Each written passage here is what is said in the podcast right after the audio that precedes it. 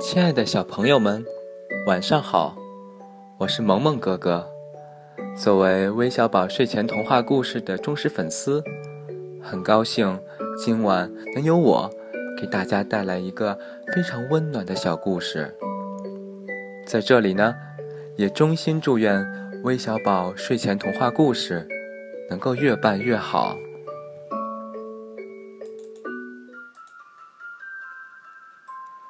故事的名字叫做《你好，萤火虫》。明亮的白天过去了，黑黑的夜晚来临了。好黑呀，我怕！一朵小花轻轻的哭起来。它这个早晨才刚刚开放，它的胆子还很小很小。好黑呀，只差一点就织完了。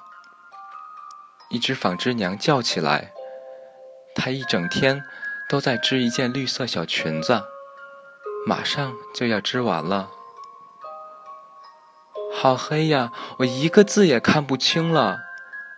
一只小蚂蚁着急的叫起来，它的面前放着一本用草叶做成的有趣的小书。已经读到最后几页了，好黑呀！我迷路了，该怎么办呢？一只小蜗牛烦恼的自言自语。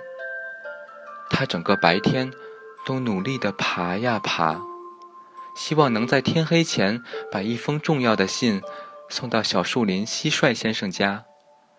可它爬的实在是太慢了。小河边的芦苇丛里，一只萤火虫点亮了它小小的绿色灯盏。我只是一只小虫子，我的灯盏也很小很小。可是，我还是希望能够照亮些什么。萤火虫一边这样想着，一边轻轻地飞了起来。它飞过青草地，照亮了那朵胆小的小花。借着淡淡的绿色光芒，小花看清了，那株答应过要保护它的草儿，还好好的站在它身边。那棵什么都懂、很会讲故事的老树，也好好的待在离它不远的地方。小花觉得安心的多了。谢谢，小花轻轻地说。萤火虫飞过灌木丛。照亮了那只勤劳的纺织娘。借着淡淡的绿色光芒，纺织娘动作熟练的织完了最后几针，是件很漂亮的绿色裙子呢。上面有露珠和花朵的图案。谢谢，纺织娘轻轻地说。萤火虫飞过小山丘。照亮了那只想看故事书的小蚂蚁。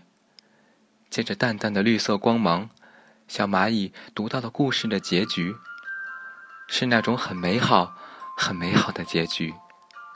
小蚂蚁开心极了。谢谢，小蚂蚁轻轻地说。萤火虫飞过小树林，照亮了那只迷路的小蜗牛。借着淡淡的绿色光芒。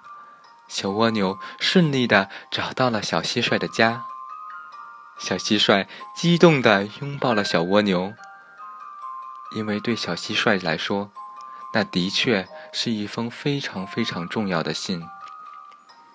谢谢，小蜗牛轻轻的说。